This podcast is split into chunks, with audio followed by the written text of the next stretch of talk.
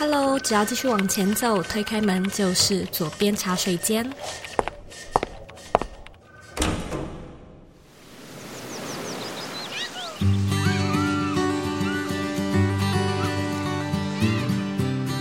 你现在在收听的是《左边茶水间》第两百二十集。今天这一集呢，我们要来聊聊好久没有聊的心理学主题——直觉。你觉得直觉呢，是一种一直都存在的生存机制，还是一个在必要的时候才会灵光乍现的感应呢？我们究竟要在哪些情况下相信自己的直觉？哪些情况呢，又应该要理性一点的来做判断？今天这一集的来宾呢，是第二次来访的刘轩轩哥。那这一集很特别的地方呢，是他是我去年呢大概十一月左右回台湾的时候现场录制的，所以其实已经是过了快要将近一年的时间。这一集的内容呢，是我刚好跟轩哥出去吃饭，非常信手拈来的说，哎，难得都在台湾，那就一起来录一个节目。这样的情况之下所诞生的，所以呢，这一集的内容很像。是两个朋友在闲聊，谈谈我们对于直觉过往的一些经验、想法。整集呢是非常轻松、非常随性的，但是因为呢，轩哥在心理学的这个部分又有很多蛮深入的研究，所以聊起来呢真的是非常的过瘾、很特别又很顺畅。相信你呢会非常喜欢我们这一集的内容。但是呢，在节目开始之前，我一样有一个广告消息要跟你分享。今天呢，我们的 sponsor 不是 Bring Your Life。我今天要分享的呢是读墨的电子书阅读器。那其实我一直都有看书的习惯嘛，而且我过去呢其实是纸质书的那一派。但是自从搬来美国之后，因为我以前家里很小，然后我又经常搬家，所以我就改用电子书。但是也发现，哎，其实电子书真的是很方便，而且搬家的时候非常的省事。所以呢，这个习惯我就一直维持到现在。那我过去呢一直都有一台 Kindle，可是 Kindle 之前在繁体中文书上面一直不是那么的 friendly，所以如果以前要看繁体的电子书，我都是用手机的 app 看。直到最近呢，我就是买了读墨新出的 Moon Ink Plus 二点零的电子书阅读器，觉得呢好用到可以开团购来呼朋引伴。这个读墨阅读器呢，它本身很特别的地方是它有七点八寸，所以它的大小呢其实是跟真实的纸质书的大。大小差不多，而且还不会比较重哦。它还有一个很棒的地方是，它左右侧都有按键，是一个非常适合给左撇子的人来使用的阅读器。那其实还有蛮多我觉得蛮贴心的设计巧思，我这里就不一一列举了。如果说呢，你对这台电子书的阅读器感兴趣，你可以在网址上呢直接 Google Moon Ink，它叫做 M L O I N K Plus。P L U S。二就是 two 那个二，那或者呢，你也可以在我的脸书上面找到我的真实的使用心得分享。如果呢，你近期想要购入一台电子书的话呢，我们这边也有帮左边茶水间的听众谈到了一个真的是非常非常非常独家的优惠。现在呢，你只要购买一台阅读器加上机壳，你可以获得我们的专属折价，帮你呢折抵台币将近一千两百元的优惠折抵。因为这个优惠的折扣码有点长，所以我就不特别在节目上的口播念出来。如果说呢，你对阅读器团购感兴趣的话呢，你可以直接回到这一集的原文来领取我们的团购页面的网址，还有我们的专属优惠折扣码。那我们这一波的团购呢是期间限定的，它是九月十五号到九月二十八号，二零二二年，所以只有这段时间而已，敬请把握。那我们回到这一集的主题，今天呢，我跟轩哥主要是在探讨直觉究竟是什么，直觉会在什么时候出现，直觉会怎么样影响我们的行动行为，自己呢，怎么慢慢的从比较理性的人变成一个比较相信直觉的人，哪些时候可以相信直觉，哪一些事情又比较应该要更科学、更理性的去做判断。如果说呢，你对这些比较心理、心灵上的议题感兴趣，我相信呢，今天这一集的内容你一定会非常的喜欢。那我们这一集的节目文字稿网址呢是 z o e y k 点 c o 斜线直觉力，准备好了吗？让我们再次欢迎今天的大来宾刘轩。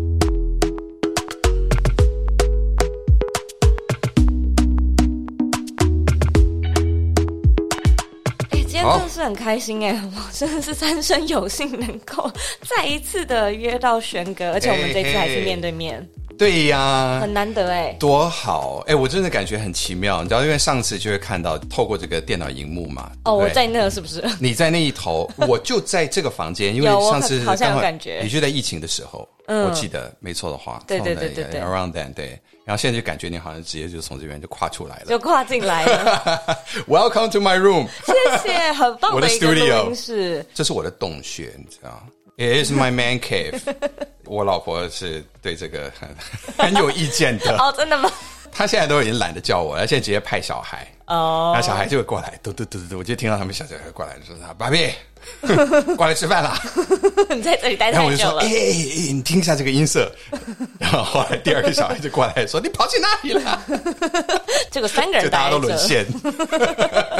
其实我们今天要聊的主题是直觉。近期有没有任何一个让你觉得直觉乍现，或者是直觉显灵的 moment 呢？直觉显灵，显灵。哎呀，我当然希望直觉显灵啊！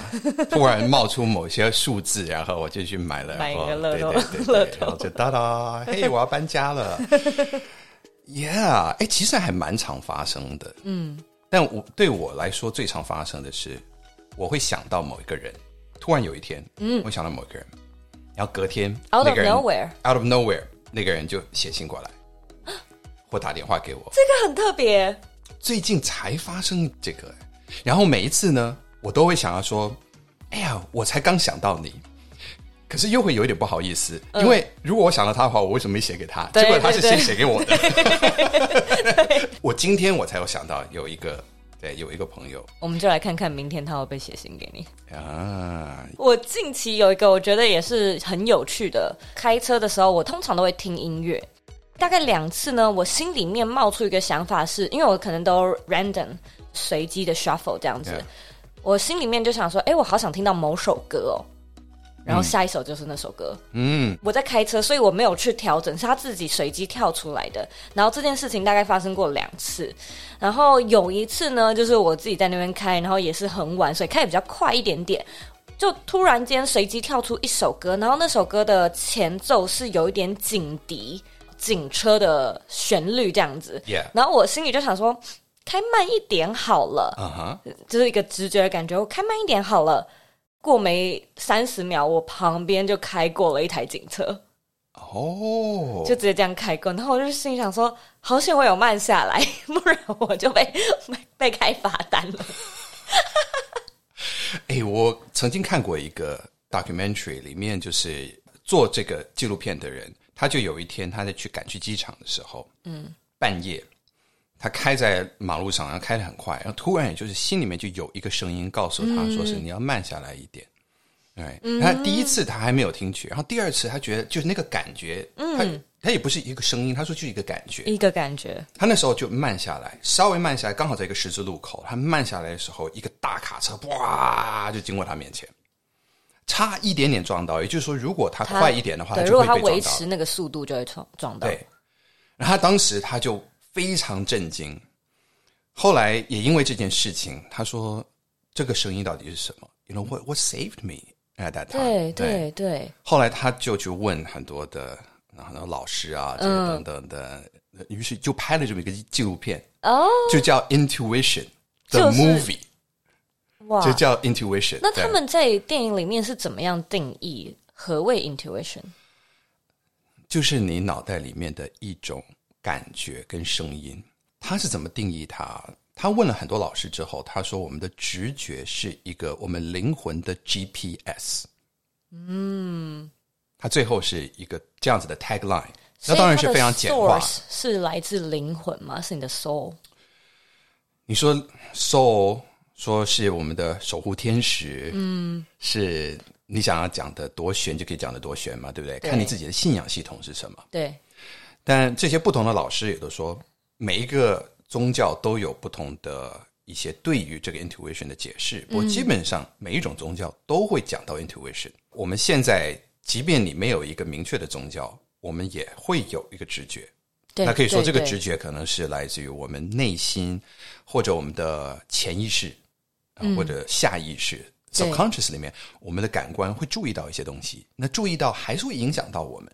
嗯哼，那这些影响是不是会有一个求生机制？就在对的时候，他就会慢慢的，说不定那个人在开车的时候，他可以远远的，说不定他的听力其实比他想象来的好很多啊，可以听到那个卡车过来，或者感受到它震动。We don't know，哎，说不定是他守护天使。OK OK，但也有可能是很科学的一个面向，就是你身体里面的什么东西开始震动了，例如说远方的听觉，然后什么样的卡车经过的什么频率开始震动，所以是生理反应。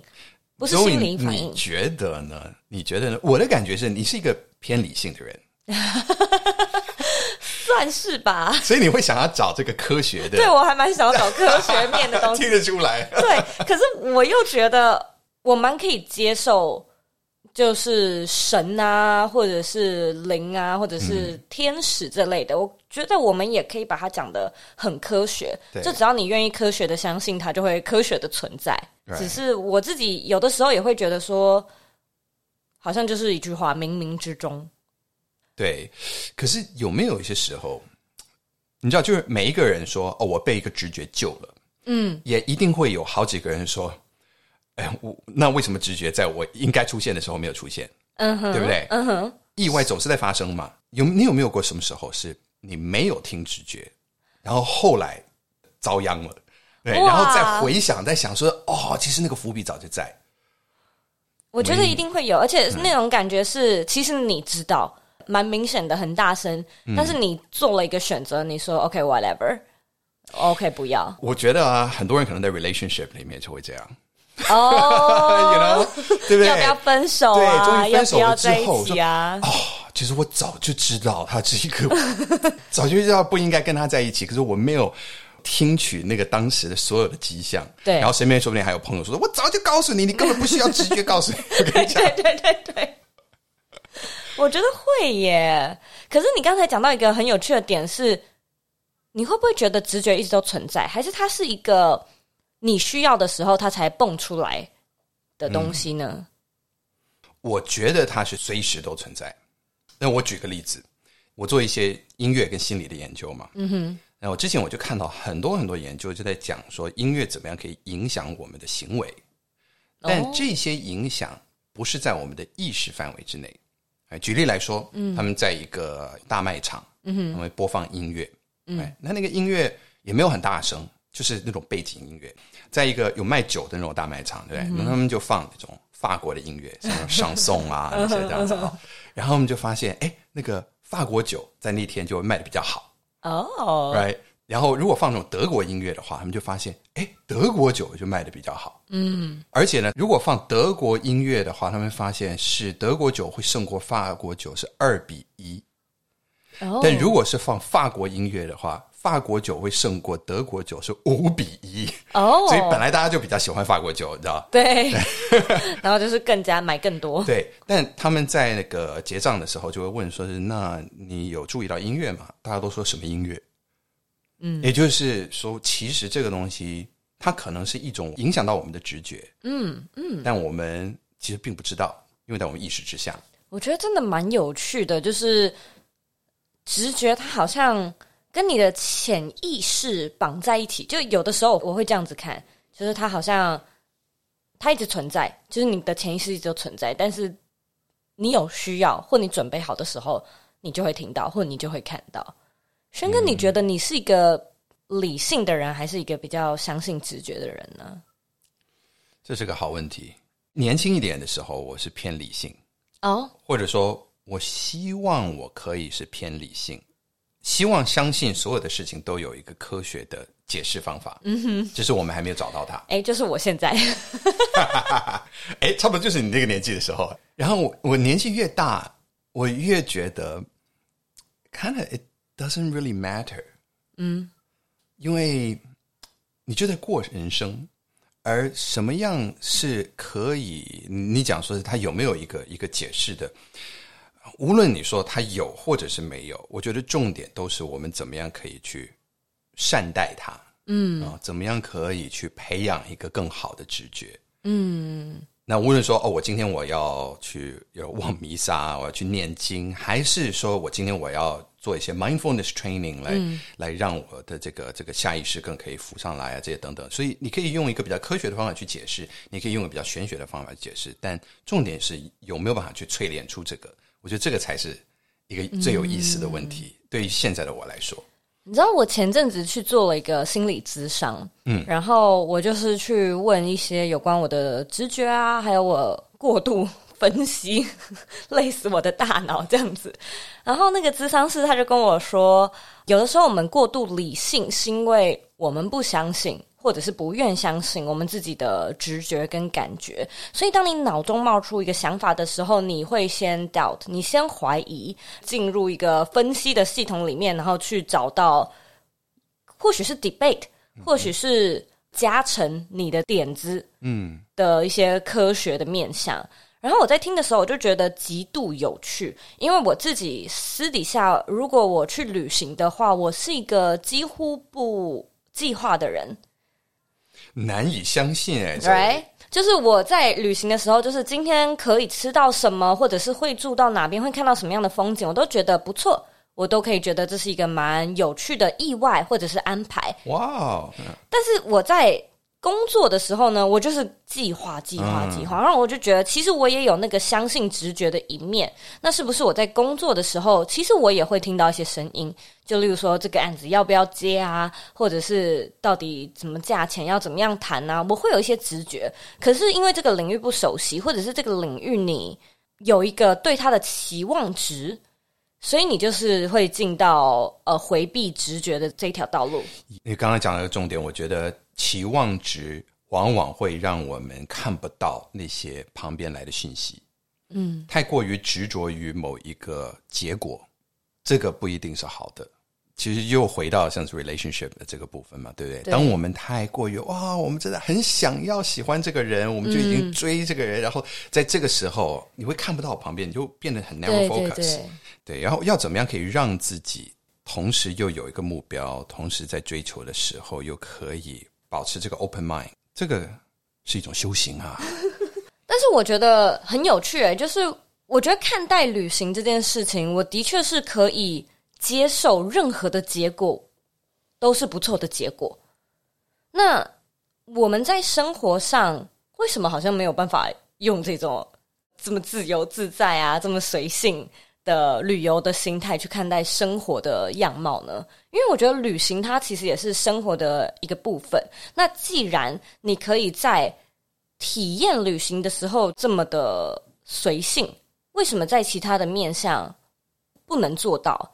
我会这样想，是因为有的时候我会感觉，哦，我要存一笔钱，然后我要就是好好的规划一个假期，然后我要在假期的时候特别。做这件事情，特别放过自己，特别做一个就是离开我的理性脑去做一个舒压的动作。可是回过头来，我又觉得，诶，其实我好像平常就可以在日常中做这件事情。那我似乎就不用做那些什么，我特别去存钱，特别去规划，因为我在日常中就可以感受到旅行时的那种感觉啊。嗯，可是你放得过自己吗？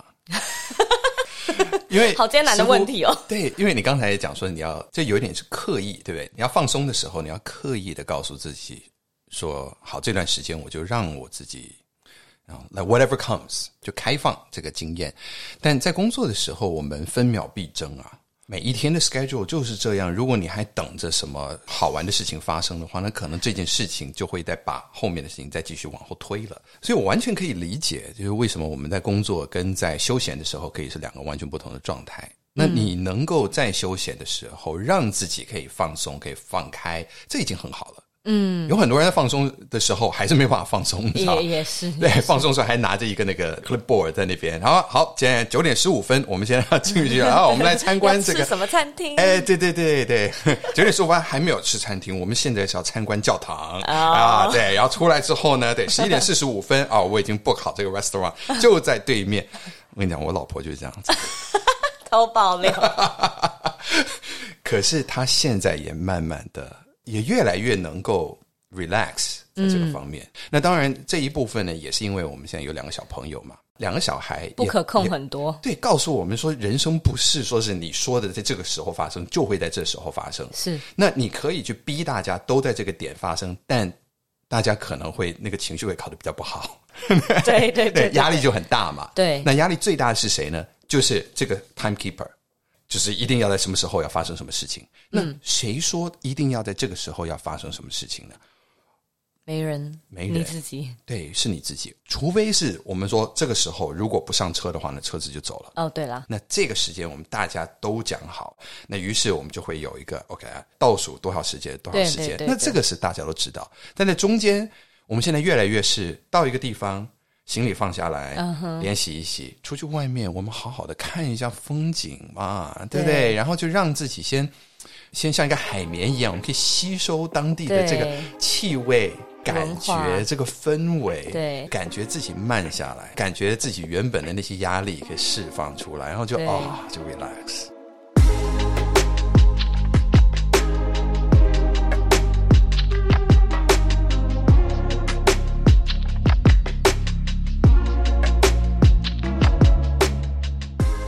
团购时间，你喜欢看实体书还是电子书呢？Zoe 最近呢跟 Remo 就是台湾最大的繁体中文电子书一起合作一个电子阅读器的团购专案，主打最新的 Moon Ink Plus Two 七点八寸的阅读器跟阅读器的机壳。那在二零二二的九月十五到九月二十八号这段期间呢，你都可以使用 Zoe 的专属优惠折扣码来获得机加壳的。独家八八折优惠，还可以享有台湾和离岛免运费的服务。详细的团购网址呢，跟优惠的折扣代码，请回到本集的节目原文网址里面索取。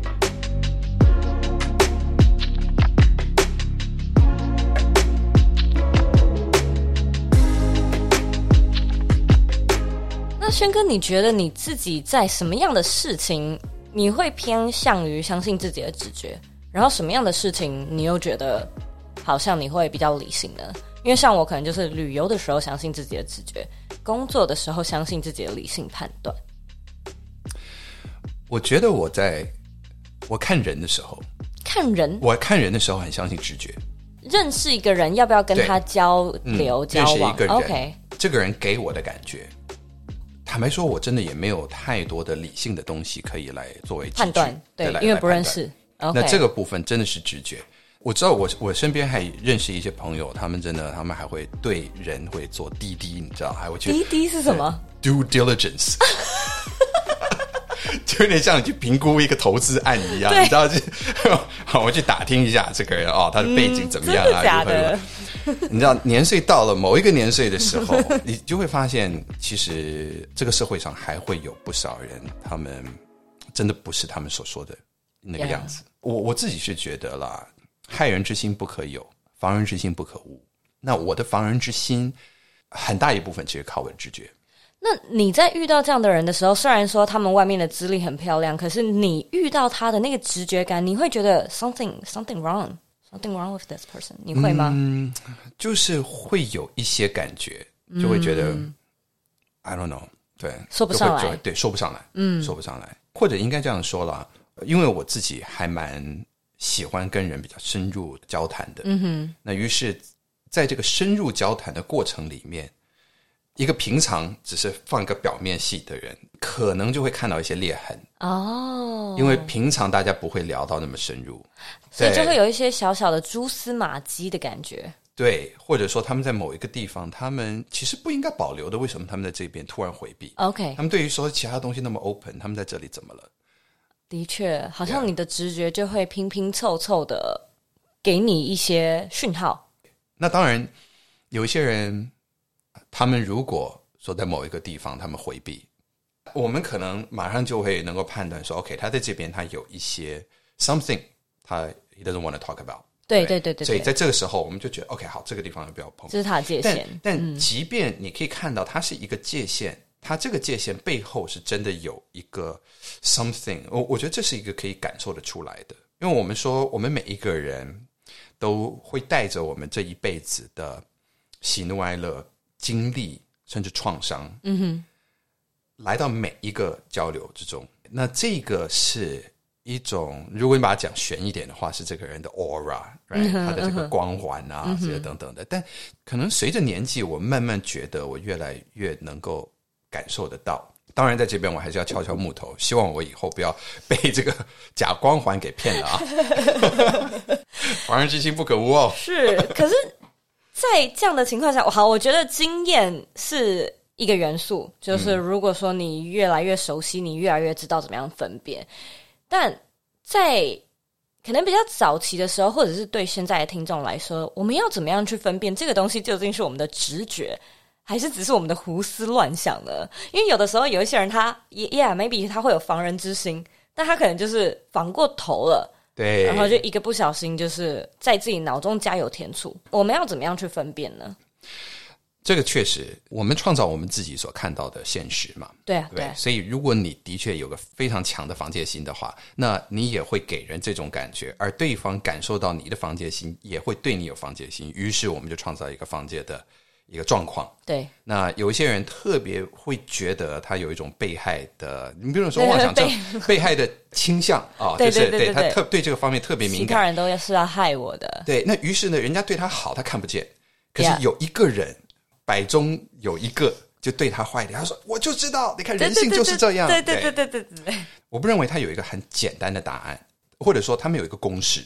我们每一个人在人生之中，一个成熟的过程，就是在解开这些自己看世界的这种框架，这些影响着我们的判断。但逐渐，如果能够拆解开来，发现。有哪些东西是来自我们过去的遭遇，但现在已经不再适用了？而哪些是我们对于世界的新的观察，而是适用的？能够从我们的经验里面可以吸取教训，那这个是理性的判断。同一个时间，能够把我们过去的无论是创伤或者受过的影响，这些慢慢的可以看清楚，可以拆开来，让我们再一次能够更客观的看这个世界，这也是一个理性的过程。所以，让我们能够变得更感性，反而是一个理性的过程。让我们变得更感性是一个理性的过程。好喜欢这句话哦！这是我们在做心理、我们自己的 inner work 的时候，我们需要去做的，那就是一个感性跟理性并用的过程。这样听下来的话，轩哥好像有蛮多。去锻炼自己直觉，或者是让自己对直觉力更加敏感的敏锐的方式，有吗？我觉得写日记是个很好的方法。你每天记录下你的心情，嗯，你可以记录下，因为这个心情你做了什么决定。很多人写日记只会写 What happened，发生了什么事？对对对对。但如果你只写 What happened，你过了很久之后。你再回去看这个日记，你就不太会记得当时实际上面会有什么感觉，除非那个感觉非常好或非常糟。哦，感觉会忘记，只记得事件是什么？不，其实我们更容易会忘记事件，因为我们更容易忘记事件，所以通常我们会写下事件，因为我们觉得我们会更容易忘记它。嗯哼，嗯哼。但其实两个都会淡忘。嗯，当我们在回头看的时候，我们就只会看到那些事件，我们就有一点会忘记。当时是什么样的一套感觉导致我们会做出这些决定？这些决定，所以这个感觉也要把它写进去，让我们可以理解我们自己的一个因果关系。我们的情绪怎么导致我们的行为跟抉择？怎么样又回来导致我们的情绪，嗯，导致行为跟抉择？这个两者之间就构成了我们的人生轨迹。那如果你想要更深入的了解自己的话，就不妨用这样子的方法来记日记。那回头再看的时候，你就会发现这个日记它很有价值。嗯，对。你知道我这一趟回台湾做一件事情，就是整理房间。Yeah。我已经两年没回来了，然后其实之前我们都没有整理房间。然后我从小都会有写日记的习惯，我倒不是每一天写，但是我发现我心情不好的时候的一个出口是写日记。然后我就回去翻我以前写了些什么，然后就很多有关谈恋爱啊、失恋啊 yeah, 什么什么的。我说天哪，我以前的感受力好丰富哦。对呀、啊，我们体验任何的东西，那个时候的好像颜色都更鲜艳，嗯，而且音乐更响亮，对，就所有的东西的那个感官就是打开来的，对，对，真的打开来的，尤其是当你在谈恋爱的时候，那更是啪，对，心花怒放。那这样听下来的话，轩哥其实蛮可以去回溯自己大概在二十几岁、三十几岁，可能现在四十多岁的生活跟理想的样貌是不太一样的吗？我觉得在很多方面还蛮像的。也就是我们内心有一个核心的自己，这个自己它改变的幅度真的是很有限。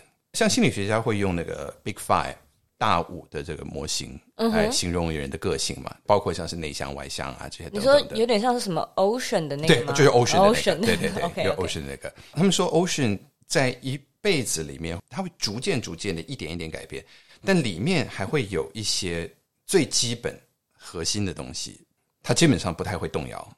或许是跟我们自己的韧体有关了，就是我们大脑就是长这个样子啊。我你像有一些人会对于新的事物就会比较好奇，那有一些人基本上对于这个就会比较回避，嗯，或者有些人就是比较敏感，有些人比较迟钝。那并不是说敏感就一定好哦，迟钝也不一定就是不好哦。嗯哼，对，这个就是我们每个人个性就不一样嘛。所以世界上有百百中人，就是构成了我们这个社会很可爱的这个样貌，就是这样子。所以这个部分。我觉得还是没有太改变。从我以前年轻的时候，我自己怎么去看世界啊？当然，现在也稍微比较多元一点，比较 sophisticated 一点。我希望啊，可以判断好一些这样。But I think 在很多方面，I I'm still me。嗯，哎，我曾经看过一本书，在访问很多那些已经九十几岁的一些老先生、老太太们。那他们说，你脑袋里面的声音是什么时候的声音？就是当你。跟自己说话的时候，他说：“其实好像就还是自己在青年、青壮年那个时候的声音，就是我们自己脑袋里面声音。你真的，你去想那个声音，我从来没有想过这个问题，哎，right？我从来没有想过那个现在的你的声音吗？哇哦，Oh my God，I don't know，right？我们其实每个人都可以仔细去听一下，我们脑袋里面的声音是什么声音。”对，那个声音听起来是什么时候的我们的声音？绝对是自己的，只是这不一定是现在此时此刻，可能是年轻时的你。嗯，当然有一些制约性的思维，可能跟自己说比较负面的话，那些有可能会带着以前曾经对我们说这些话的人的声音，但它已经不太是个音波，你知道，它是一种感觉，那种又有点像直觉了，它就是一种感觉，我就感觉到其实有某某人的影子在那个声音里面。所以直觉的来源不一定是来自于自己吗？也有可能是过去很多的事件，就是各式各样的 event。Of course, of course，我们曾经遭遇到的事情，甚至说我们都不记得了。我们从 PTSD 的研究里面也知道，很多人受过创伤，尤其是小时候受过创伤。当这个创伤很大的时候，心里会用一个机制去，好像去忘掉它，但它一直会存在。而导致你碰到一个类似状态的时候，就会有一种恐慌的情绪反应就会发生。嗯，简单来讲的话，例如像你很小的时候，你被狗咬；你长大的时候，你就会很怕狗，就莫名其妙的怕狗，你都不记得曾经被狗咬过。对，那直到父母亲跟你说你小时候被狗咬过，这样，所以我们都会带着这些印记，嗯，这些会影响着我们。但回过头来，我觉得可能还是有点像轩哥刚才说到的，就是你自己是谁？好像会有一个比较既定的雏形，是你不太会有太大变动的。但是在这可能二十多年间，你有发现自己的理想生活在改变吗？理想生活，想要过什么样的生活？它变得越来越模糊。模糊？嗯，怎么说？像我以前也曾经有梦想过，我在一个白白的房子里面，一觉醒过来。闻到咖啡的香味，走出房间，看到一个白白的啊、呃、客厅，连带着一个白白的一个餐厅，嗯、白白的大理石的中岛，中岛那边呢，在、啊、在在那个高脚椅上面坐了两个孩子，那时候我还没有孩子，两个孩子，这两个孩子就诶转头过来跟我说：“Hi, Good morning, Daddy。”哇！然后老婆呢穿着一个鲜艳的这个的洋装 啊，对，呃，在那边切水果。有吗？有梦想成真吗？好像有啊。我跟你讲，我们每天碰到的，那就是你怎么这个时候才起来呀、啊？我跟你讲，那小孩子都要迟到了。我就 很家常的样貌。你赶快把那个昨天的东西把热一热，再给小孩吃了。说他不能够不吃东西就去上学。哎，那个赶快，你给我把那个喝掉啊！赶快去刷牙，赶快去刷牙。早上就像战场一样。Yeah，哎，不过有一次我们到澳洲的黄金海岸，嗯哼，我们租了一个房子，就在海边，啊，采光非常非常好，也都是白白的。我一觉起来，哎，我看到就白白的房子，我我一走出去，也就是那样白白的一个 living room，高脚椅，有高脚椅，有中岛。当时千千川川。也就坐在那边，他们正在吃，然后老婆也是在那边做早餐给他们吃。然后老婆就说：“哎，快点，我们准备要去，我们要开车去一个 Tambourine Mountain 附近的 okay, 去一个行程，对，去一个地方。哎，然后说啊，赶赶快赶快。那当然也就是东西都闹哄哄的，对啊，不是我想象的那么的宁静。这样，对。但哎，在那一刻，其实突然我就停下来，我说：哎，Wait a second，这个不就是我以前想象过的那一个场景吗？Deja vu，Yeah。可是那个感觉为什么那么不一样呢？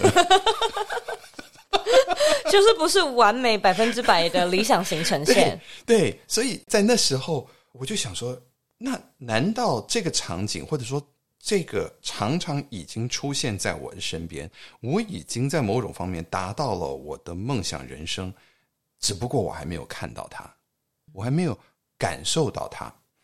那在那时候我才发现，我内心在当时是焦急的。因为我觉得啊，有行程要赶啊，这个所有的一切哇哇哇哇。那时候我就想说，好像唯一防止我在看到把这个我的梦想生活直接的放在这个场景里面，似乎就是我自己，是我自己的那个感觉，嗯，那个心态。那当我改变那个心态的时候，哎，我就发现那个我现在的生活就越来越贴近我想要的生活，其实是我自己的心。里面的那个感觉，嗯、所以为什么我说现在我的理想生活越来越模糊？模糊嗯哼，是因为它越来越是 feeling based。那 How do you want to feel？我以前是 How do I want to live？Right？对，东西都是可能你看得见的，你你会讲的，想象的，对这种具体的。嗯、那当然，具体去描述你未来的人生，这是一件好的事情。我们都是应该要有梦想。但这个梦想里面，不要忘了，我们会要这些东西，我们想象这些东西，这些都是个符号。这个符号代表的是 How do I want to feel？所以我要感受到什么？在在那一刻，我发现说，我要感受到的是一种啊，一种满足，嗯，一种 peace。那虽然在那个当下，我好像感受不到 peace，但这个开关是我自己可以控制的。I want to feel peace。那在这时候，哎。我是不是满足？其实我应该是满足的。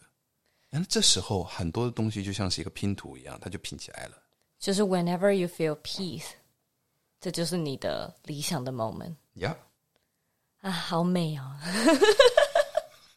我觉得这是一个蛮好的 lesson，因为其实我在自己的节目上面，每一个来宾都会问你的理想生活是什么嘛。Yeah.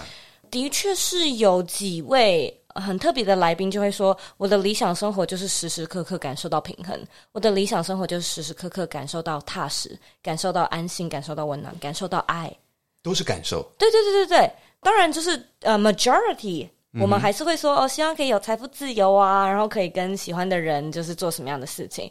但我觉得真的回扣到你说的，这些都不是核心的，就是最表象的地方，你其实是想要感受到什么？Right。我想要感受到什么，在我的生活里面，对啊，你想要感受到什么？我觉得确实就是爱耶啊，想要感受到爱。那我在、嗯、我在我先生上面，呃，我在我先生的身上呢，我在我先生身上呢，有蛮多的学习，就我觉得他的确是一个很充满爱的人。嗯、你就会觉得，就很多时候就是一些超无聊的小事情，嗯，就例如说嘴巴吃东西啊，然后酱沾到，嗯、然后他帮你擦一下，然后你就会觉得，哦，这一刻实在是太美好了，耶，然后你感受到爱，你就会记得那个 moment，那个 moment 它会成为未来我们回溯我们这一辈子的时候想到的一些跑马灯吧，可以这样讲，它就成为那个那个 slide，right，那一片就放进。你的幻灯片里面了。嗯，我觉得像皮克斯动画公司，他们就做的特别好。他们你看，光是那个 Up 那个电影里面，对，我超喜欢前面的那个四分多钟，就是大家哭死啊！对啊，哎，真的，我想说，你怎么可以用四分多钟做出一个我们觉得看到一生的那种，就是 It's crazy。对，他们就是去做这个揭晓的 moment，他们把这些小片刻。对，那我们有没有办法让自己停下来，去注意到那些小片刻？这个是一个功力哦，不容易。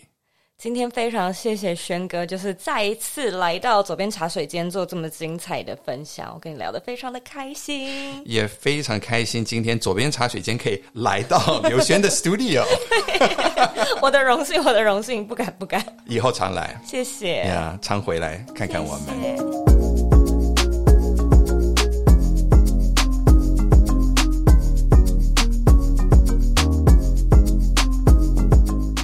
的重点整理一，直觉是什么呢？刘轩说：“它像是你脑袋里的一种感觉跟声音。当然，每一个宗教都对于不同的直觉有不同的解释。那就算呢，你没有宗教信仰，也会呢感应到直觉、内心的声音、潜意识或者是下意识。有些人呢喜欢称它为是天使或者是宇宙的指引。那这些都是比较灵学、比较灵性的看法。如果说呢你喜欢这样看待，其实直觉它的确就像是我们的灵魂 GPS。但是呢。”如果你比较喜欢科学派的说法，其实直觉它很有可能是一种能量的交流，或者是频率的震动。例如说呢，你已经听到一些很细微的声音了，可是呢，你意识上面没有办法察觉。所以呢，当你有一个念头的来临，你会认为呢，它是不知道从哪来的直觉。可是可能呢，你的生理感受早就已经感受到某个远方的震动，它是一种求生的机制。例如呢，轩哥也提到在超市买酒听到法国歌曲的那个案例。那无论呢是哪一派，我其实都觉得真的无所谓。我们呢。只要知道直觉是真真实实的存在的，而且呢，通常是来帮助或者是提醒你的，也许呢，这样就够了。二，刘轩提到自己在年轻的时候呢，总是想要更理智、更科学的去找答案，想要用实事求是的研究精神来找到有所根据的依存。但是呢，当年纪越大，却开始发现 it doesn't really matter，就是当你经历了更多、看得更多，你会更愿意相信直觉，你不再需要那么多科学的证据来为自己的行为感受背书，你不再追求正确与绝对，而是开始善待、理解，其实都好，都可以，都不错，都很开心。那对轩哥来说呢？他觉得日常中，尤其是在工作上面，我们当然大部分的时候呢，是需要理性的用数据来判断很多事情。但是呢，在看人的时候，他很相信自己的直觉。那对我来说呢，我其实也是一个蛮 过分理性的人。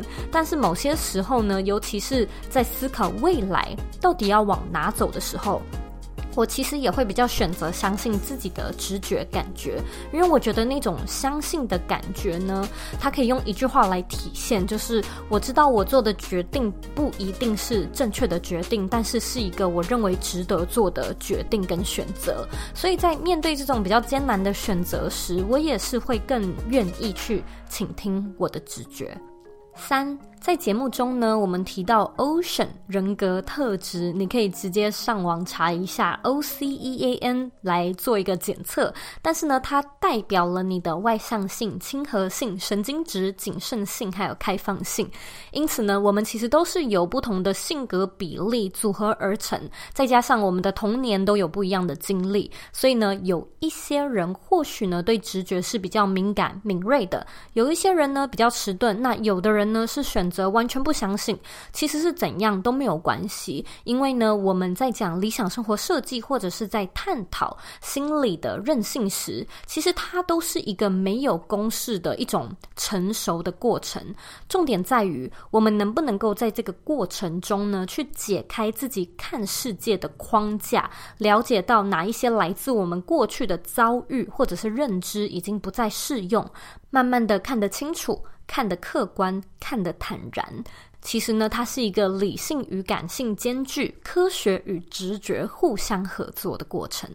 非常感谢你今天的收听。今天这一集呢，其实我真的是跟轩哥聊得很开心，而且我很喜欢轩哥他提到自己在理想生活上面其实是越来越模糊的这件事情，因为他让我回想到我过去，我也是一个对于理想和梦想的定义非常具体、非常明确的人。就像是小时候呢，我想要当漫画家、钢琴家、作家，就是它是一个非常具体的职涯。但是后来呢，我的理想生活是一边工作一边旅行，其实它也算是蛮具体的。那我也具体的达成了，但是到后来呢，就是我发现我自己对于理想生活的定义也越来越模糊。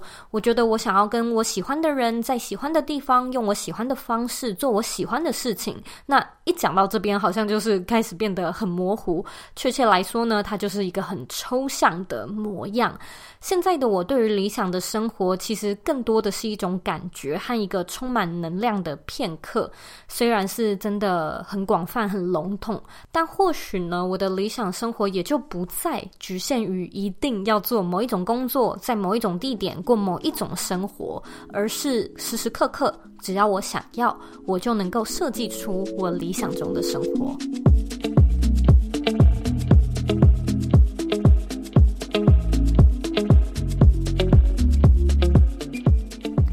在呢，我要来阅读我们的听众留言。今天的听众 ID 叫做 YC，他在二零二零的九月三号留说鸡皮疙瘩，给了五颗星。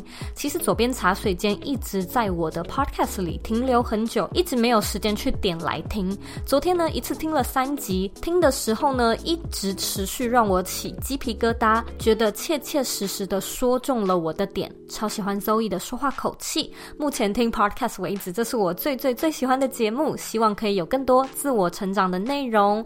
非常感谢 YC 的留言，你的留言呢，我听到了。我们接续呢，后面就是二零二零的尾声呢，大部分的内容都会是自我成长的内容哦。所以如果说呢，你喜欢我们今天这一集的节目，也希望呢，你可以像 YC 一样，帮我到 Apple Podcast 上面打星评分，还有留言。希望呢，你可以在留言的时候告诉我你现在正在收听的集。集数，你未来想要听的内容，或者是想要我们优化的地方，别忘了呢，订阅这个频道，然后呢，把这个节目分享给身边你认为会有需要的人，或者你认为很重要的人。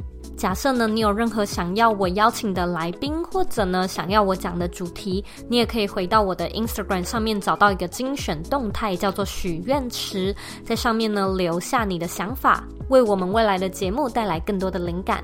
最后呢，别忘了我们在二零二二年的九月十五到九月二十八号有在团购读墨 Remo 的电子书阅读器。那如果呢，你想要看更多我对于这个阅读器的使用心得，包含呢，我有罗列了一些优缺点，你也可以呢到 Facebook 或者到 Instagram 上面找到我的分享心得。那别忘了，你一定要使用我们今天呢在原文里面所提供的团购链接，还有优惠折扣码。一定要输入这个折扣码才能得到我们的优惠折扣。假设呢，你还有其他的问题或者是其他的想法的话呢，你都可以回到我的网站，或者呢到 Instagram 上面找我。